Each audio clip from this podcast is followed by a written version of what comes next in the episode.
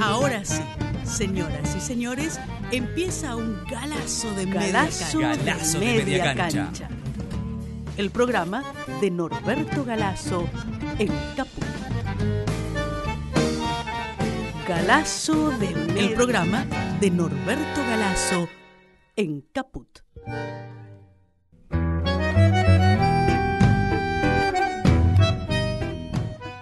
Buen día a todos y a todas, nuevamente acá al aire en una nueva edición de Galazo de Media Cancha. Yo soy Fabián Mettler y hoy vamos a conversar, como lo hacemos una vez por semana, con Norberto Galazo, que es historiador, ensayista, bueno, no hace falta presentarlo, ustedes ya, lo conocen.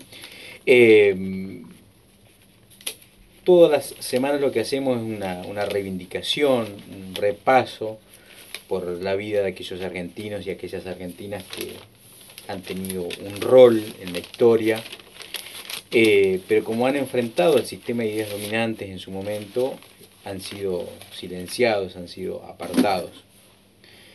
Han, se han incorporado a, a la galería de los malditos, como tan acertadamente lo ha llamado don Arturo Jaureche.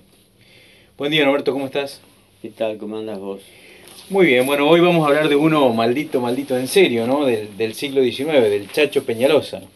Sí, justamente ignorado durante, durante décadas por los unitarios por haber sido antimitrista, también por los rosistas por haber sido antirrosista. Claro, porque era federal, pero no era rosista. Claro, era federal de las provincias del interior.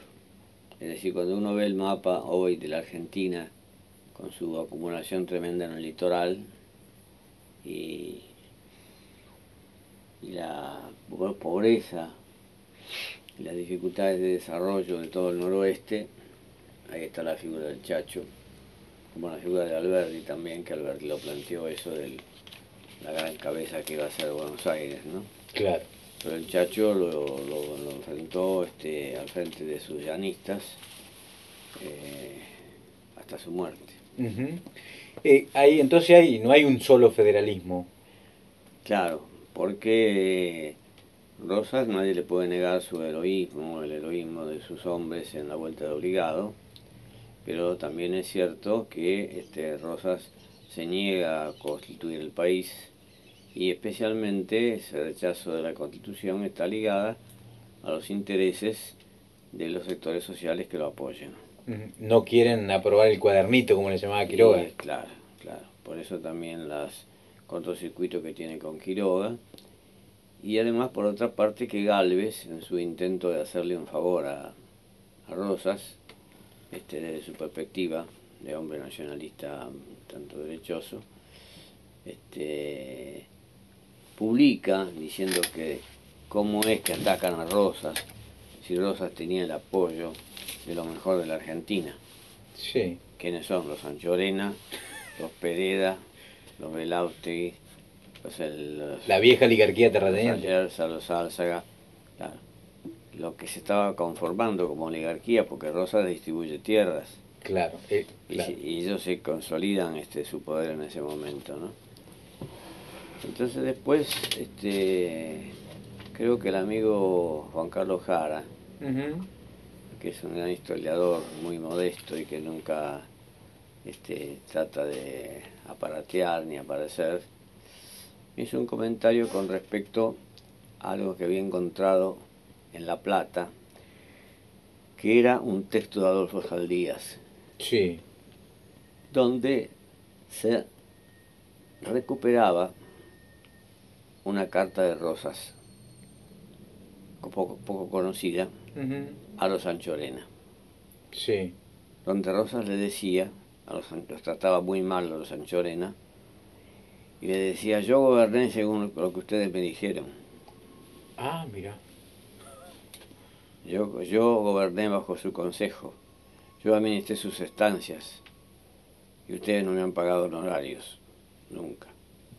Ah, tuvo una confesión. Sí, sí, sí, sí. Y le reclama, este, y le reclama este honorarios, y eh, la viuda de uno de los Anchorena, de Nicolás creo, que se la desentendida de que no lo conoce a Rosas y qué sé yo. Pero eso lo deja muy mal parado Rosa, entonces, en algún punto. Desde el punto de vista nuestro, sí, pero desde el punto de vista del, nacionalismo de derecha, este bueno, mejor, eh, formó la clase dominante. Claro, claro. Por eso, este también eso obliga a, a, explicarse el apoyo de Felipe Varela y de el Chacho Peñalosa a Urquiza. A Urquiza, claro. Porque ellos están de acuerdo con el, yo lo leí la pasada, con el pronunciamiento Urquiza en el año 51. Claro. Cuando Urquiza plantea que Entre Ríos maneje sus propias relaciones internacionales. Claro, y además que Entre Ríos era una provincia que estaba en pleno desarrollo. Claro. Y quizá además era un extranjero muy importante que tenía el apoyo de los extranjeros de su provincia era y era un caudillo que no se lo puede negar, negar que en determinado momento este, hizo importación de máquinas este, textiles para tratar de desarrollar la industria textil porque tenía muchas ovejas en claro, claro. Sí, que fue una posibilidad de proyecto nacional Urquiza con la Confederación. Y que con el Colegio Nacional de, Uruguay. Claro, la Asociación del Uruguay. Entonces, este, pero la del Chacho fue una historia distinta porque el Chacho apenas asesinan a Facundo, Quiroga. Él integró las tropas de Facundo, ¿no? Sí, sí, fue hombre de Facundo. Fue hombre de Facundo. Y después se, se constituye su, su reemplazante, digamos, ¿no? Sí. Este, y bueno, tiene una, un apoyo este, eh, una insurrección, tiene tres insurrecciones contra Rosas y se tiene que ir a Chile. Claro. Ah, y hay una historia donde lo atrapa Benavide, ¿no? El gobernador y... Claro. Y Rosas se lo pide y Benavides, para cuidar la vida, lo... Claro, Benavides también, el hombre del interior. Entonces Benavides se niega a mandárselo porque Rosas se lo, pide, se lo pide que lo mande a Buenos Aires para fusilarlo. Claro. Y Benavides por eso también no es muy reivindicado por el, por el rosismo, ¿no? Claro. Entonces, este, a partir de, de Caseros, eh, el Chacho se convierte en la figura principal del noroeste. Y especialmente a partir de Pavón. Cuando a partir de Pavón Mitre toma la manija del poder y quiere construir el país semicolonial llegado a Inglaterra, este, allí se produce una lucha este, de los ejércitos gauchos, de los llanistas de, todo el, noroeste que lo siguen al Chacho. ¿no? en el momento se produce la paz, el Tratado de la, de la Paz, el Tratado de la, de la Banderita, con intercambio de prisioneros y resulta que los, los unitarios este, han matado a los prisioneros que le tomaban a, al Chacho y el Chacho los tenía detenidos nada más. ¿no? Claro, no, así, el militarismo no le pudo devolver los prisioneros al Chacho porque los había degollado. Claro. Este, y lo importante es que el Chacho em, se define de una manera que no le gusta a los rosistas ortodoxos, porque le dice a, eh, le recibo, Luquiza lo hace general, y el Chacho le dice, le recibo el título por la gran batalla que usted ganó en Caseros y la constitución que nos ha dado. Claro. Y después cuando Urquiza triunfa antes de Pavón en, en Cepeda, y se le ruego a su excelencia emite una felicitación de este noble campesino por el glorioso triunfo de Cepeda. Y esta es permanente la actitud del Chacho entre 1861 y 1863, en que lo asesinan. Y hay varias proclamas de él. Este, Proclama que son documentos emitidos. Documentos emitidos a su gente, ¿no? Donde por ejemplo, dice que nuestro no, no es el exterminio lo que nosotros procuramos, sino el restablecimiento de la paz y el imperio de la ley en toda la República. Y dice, economicemos sangre de, paisanos. El reverso de lo que escribe un día Sarmiento, que dice no hay que economizar sangre de gauchos. Claro. Si el bárbaro era más civilizado que, que civilizado. civilizado ¿no? Un pacifista. Galazo de media cancha. El programa de Norberto Galazo y Fabián Medler. En Caput. Y por lo que quería era que pusieran orden, que le devolvieran la parte correspondiente a los derechos de aduana, que formaba parte de los precios de los artículos que llegaban al interior y que lo pagaban todos los argentinos. Este, mientras que la actitud de, de Mitre era, según le dice a Marco Paz, mejor que entenderse con un animal de Peñalosa y voltearlo, aunque cueste un poco más. Aprovechemos la oportunidad de los caudillos que quieren suicidarse para ayudarlos a bien morir. Eso dice Mitre. Eso dice Mitre Marcos Paz. Entonces el Chacho hace una lucha que es muy despareja, que es el problema de la Argentina, ¿no es cierto? La falta de riquezas, de, dinero, de, armas que tiene este, todo el noroeste para enfrentar la política de, de los, porteños, de lo que se está convirtiendo en la oligarquía porteña precisamente después de Pavón, donde se produce este, ya la consolidación de comerciantes y estancieros de la pampa húmeda. ¿no? En el verano del 83, el Chacho dice en una carta, nunca pude imaginarme que los que nos prometían la fusión se convirtieran en dictadores, tiranizando a sus mismos hermanos todos los pueblos se pronuncian clamando por la reacción. Y conociendo por mi parte la justicia que se reclama, no he trepidado en apoyar tan sabios pensamientos, le dice a Urquiza. Después él llega, en, sus luchas, llega a que su, gente, especialmente Simón Luengo, entre ellos, logran tomar la ciudad de Córdoba. Y el Chacho habla desde el cabildo de la ciudad de Córdoba, eh, el 26 de mayo, y dice algo así muy fuerte, ¿no? Ha llegado el momento solemne de reivindicar los sagrados derechos que los traidores y perjuros los usurparon. La patria nos llama de nuevo a afianzar nuestras provincias el imperio de la ley y las sabias instituciones que surgieron el gran día del pensamiento de mayo y se establecieron en caseros bajo la noble elección del héroe de Entre Ríos, capitán general Urquiza. El viejo soldado de la patria os llama en nombre de la ley y de la nación entera para combatir y hacer desaparecer los males que aquejan a nuestra patria y para repeler con, nuestros, con vuestros nobles esfuerzos a sus titanos opresores. vais a dar un nuevo testimonio de lealtad, combatiendo y si es necesario fuera la lucha, venciendo por lo que nuestra la victoria de que tenemos de nuestra parte por justicia la causa. Estoy leyendo como Macri yo, me parece. vamos a abrir vamos a abrir una campaña y emprender una obra grande en su objeto y sufrimientos, pero llena de gloria y reconquistar nuestros sagrados derechos y libertades, reunir a la gran familia argentina y verla toda entera cobijada bajo el manto cerrado de las leyes y bajo los auspicios de un Padre común. Guardias nacionales de los pueblos todos, al abrir esta campaña no olvidáis que vais en busca de hermanos, que el suelo que vais a pisar es argentino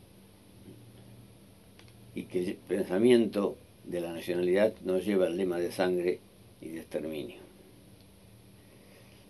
Nuestros nobles esfuerzos no serán aislados. Todas las demás provincias responderán con su llamamiento y con un movimiento simultáneo harán desaparecer a sus opresores. El feliz resultado que han dado hasta ahora los primeros ensayos ha causado gran impresión en el ánimo de todos nuestros compañeros.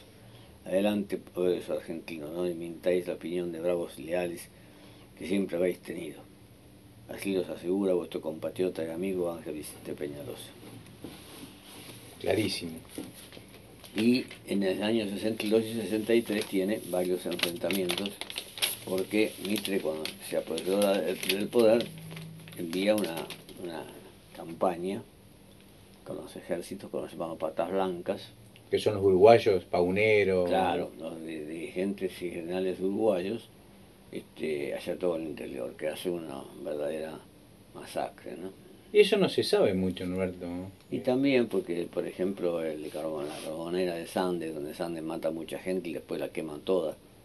Eh, hay un historiador que publicó para Plus Ultra un libro que se llama La carbonera de Sandes. Este, bueno, el otro tiene una calle acá de Rivadavia, corría al lado de Rivadavia. Ah, Venancio Flores. Venancio Flores. Claro, sí, es paralela a las Sí. vías. Y ahí creo que Mercado Luna escribió un Los Coroneles de Mitre, me parece que fue. Claro, también, Mercado Luna también hizo su aporte. Ujú. Claro que él este, confía, el chacho, plenamente en Urquiza. Claro. Y E- Urquiza- incluso cuando ya Urquiza había claudicado, ¿no? Y Urquiza hasta ese momento había enfrentado a Rosas, pero había hecho la constitución del 53, y ahora llegamos a la conclusión, según mucha gente, incluso Arturo Sampay, que tiene algunos aspectos progresistas, dice Ujú. Sampay, así que... no Sampay, que es el, el autor de la Constitución del 49. Claro, el principal, el, Sí. el el informe de la Convención Constituyente, ¿no? Ujú. Entonces, en junio del 63, le escribe a Urquiza, el chacho ya, este, me he puesto a la cabeza del movimiento de liberación, igual al que usted hizo el primero de mayo en esa heroica provincia contra la tiranía de Rosas. Si usted estuviese en estos pueblos, vería cuánto han sufrido y cuánto los han asesinado, y vería también que ese movimiento es contra otra tiranía peor que la de Rosas. Yo creo, señor general, encuentro en esta ocasión al mismo hombre del primero de mayo y por lo mismo me dijo usted para ponerme a sus órdenes, para seguir su conducta y me dirá lo que debo hacer ahora. Pero Urquiza toma con respecto al, al Chacho una doble actitud, una dualidad que es propia de que tiene una pata como estanciero que está empezando a exportar a Europa Ujú. y otra pata como un caudillo que viene a ser un caudillo provincial a tal punto que al final a Urquiza lo matan los propios urquicistas. Claro. Vos mencionaste a Simón Lu- Luengo, Simón ¿no? Luengo es uno de los que dicen que intervino en el asesinato. Como hombre de López Jordán, chao. Claro, López Jordán fue el que dirigió el levantamiento, pero López Jordán parece que no tenía la idea de, del asesinato. Ajá. Este, pero bueno, este, se va desesperando este, el chacho de que está acorralado por la gente de, de Mitre. Le vuelve a escribir, puedo responder a vuestra excelencia de la situación de las provincias argentinas, pero es necesario que usted aparezca al frente de la reacción política del país, circunstancia en la que ésta, de otro modo, ellos serían estériles, los sacrificios y la sangre derramada. Espero que vuestra excelencia no solamente se pondrá en pie inmediatamente para llevar a cabo la obra que he iniciado, sino que no perderá un momento en comunicarme sus instrucciones y que serán cumplidas con lealtad y decisión. Nada nos falta sino que usted monte a caballo para concluir definitivamente la obra de reconquistar nuestros derechos y libertades. Claramente antimitrista, ¿no? Claramente Claro. él se da cuenta este, de, de la concentración que hace Buenos Aires y que se queda con el dinero de las provincias, que se arroga el derecho de representar a las provincias, ¿no? Usted conoce mejor la triste situación en que han puesto a nuestro país los enemigos y la necesidad que hay de salvar a nuestra patria, asegurándole por mi parte la de todos mis subalternos la mayor decisión y el respeto a todas las órdenes que al efecto me quiere impartir. Después se dirige también... a los- Urquiza no contesta. Urquiza le contesta a veces de una manera dudosa, Claro. que le reconoce su- sus méritos y qué sé yo, pero a sus amigos le dice que yo no, no puedo estar con el bárbaro de, ¿Del El Chacho? Chacho Peñarol. Ah, Urquiza también lo trata de bárbaro. Sí, sí, sí. Sí, esas, esas tropelías dice que hacen unos... Este, bueno, la cosa es que el Chacho eh, tiene varias luchas, en las playas, por ejemplo, el 28 de junio, eh, es derrotado por el Razábal en Caucete el 30 de octubre, y allí le manda una última carta a Urquiza, diciéndole que si él no está dispuesto a levantarse contra Mitre, Sí. él se va a exilar antes que morir a manos de los mitristas. Claro. Una carta que dice más o menos así. Después de repetidas veces que me he dirigido a vuestra excelencia oficial y particularmente no he conseguido contestaciones definitivas. En medio de esas razones y desigual lucha, nada me desalienta si llevase por norte el pensamiento de vuestra excelencia de ponerse al frente de la fácil reacción de nuestro partido. Sin embargo, cuanto he hecho ha sido fundado en los antecedentes que usted me ha dado y es por esto que esta vez me dijo usted y mando al teniente Tomás, Tomás Geli y al igual clase Ricardo Rodríguez quienes de viva voz manifestarán a vuestra excelencia me dirija una contestación terminante y pronta. Lo intima. Que será la que en adelante me servirá para mi resolución. En la inteligencia de que si en ella se negase a lo que hemos propuesto, tomaré el partido de abandonar la situación retirándome con todo mi ejército fuera de nuestro querido suelo argentino.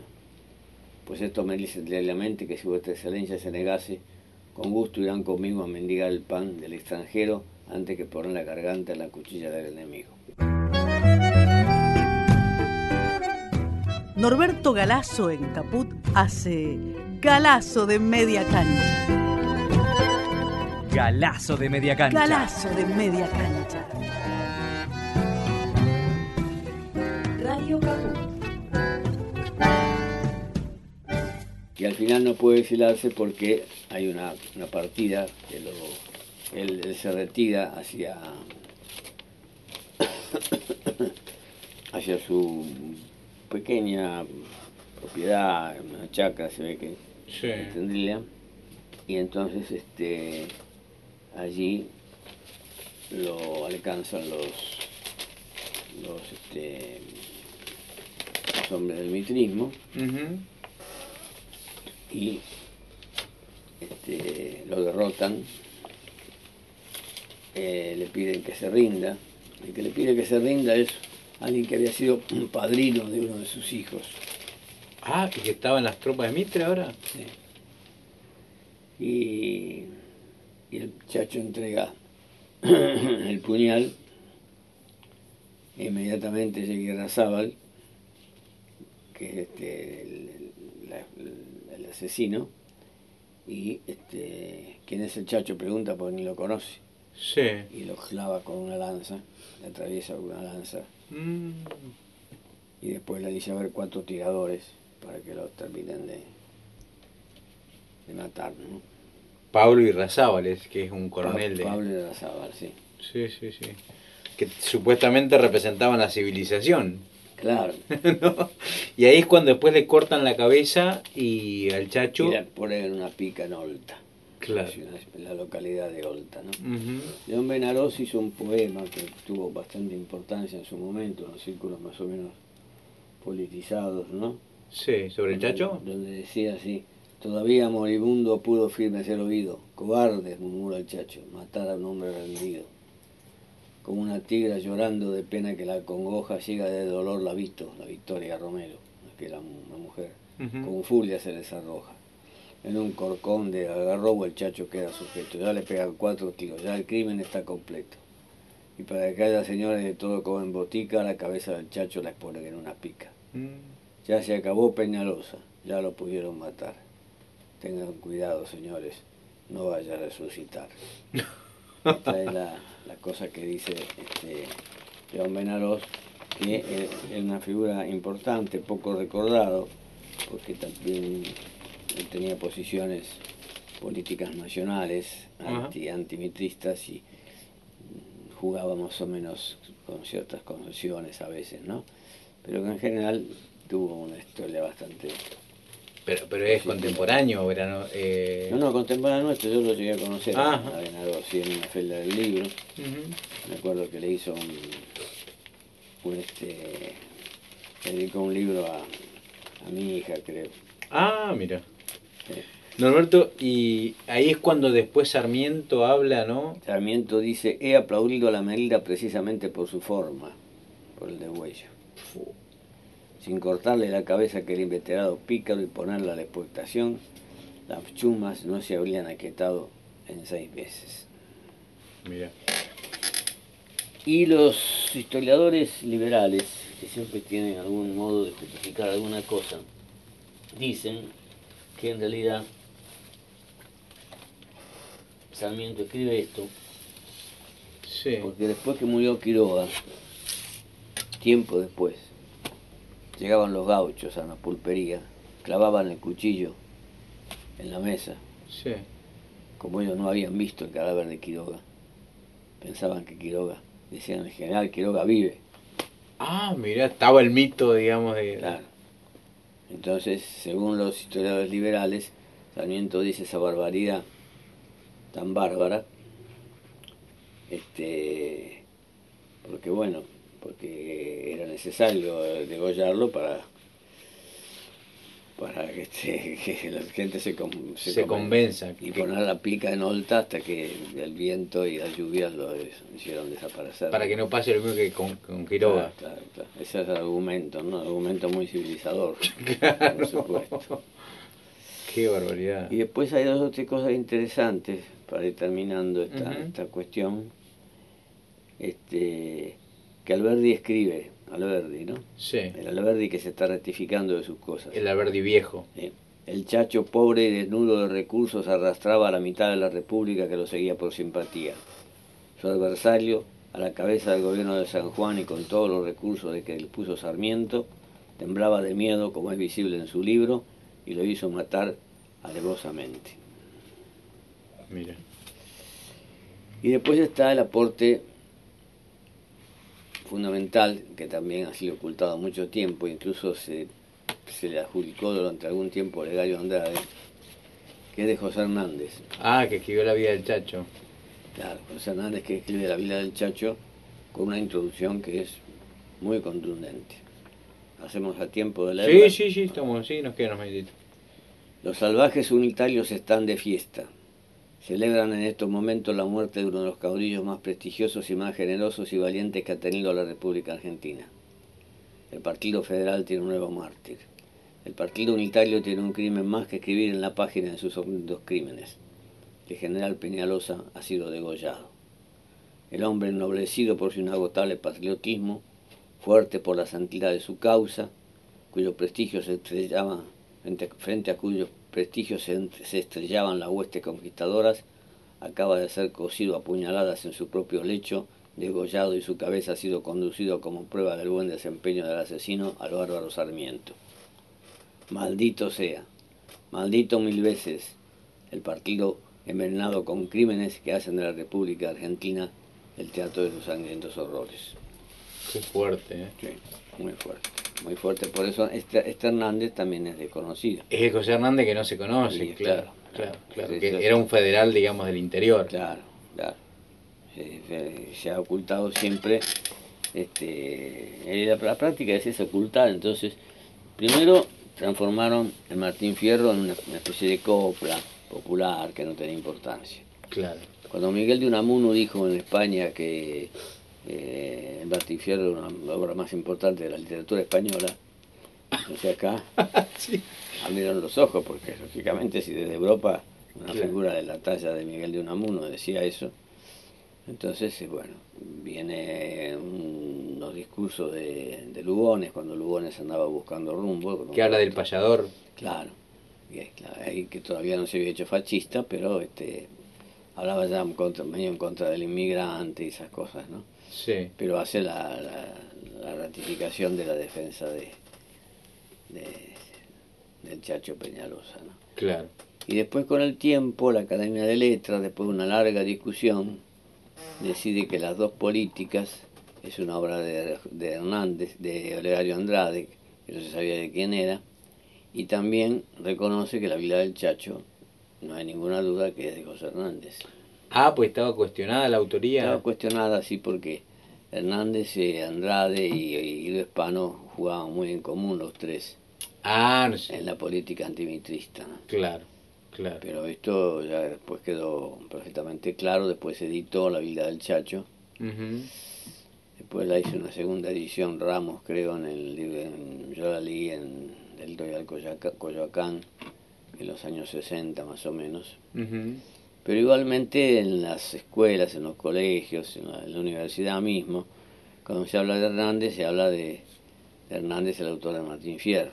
Claro. Y de Martín Fierro se generalmente se repiten lo peor, que son, no lo peor, sino lo que Hernández quiere mostrar como el cinismo de los degradados, que son las, las, Vivezas. las vivezas del viejo Vizcacha. Claro, claro. En vez de explicar la persecución que sufre Claro. Martín Fierro de parte del, del mitrismo, ¿no? Claro, claro, claro, claro.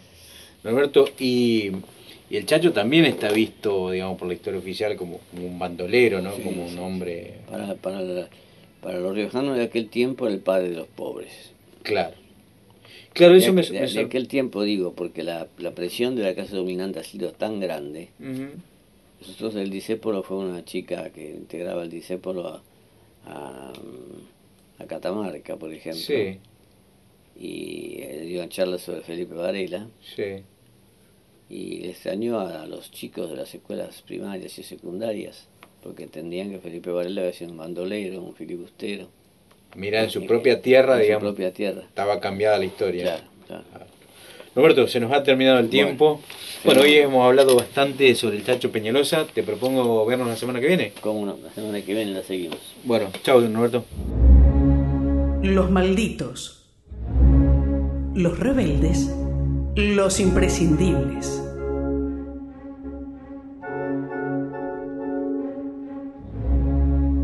Galazo de media cancha. El programa de Norberto Galazo en Radio Caput.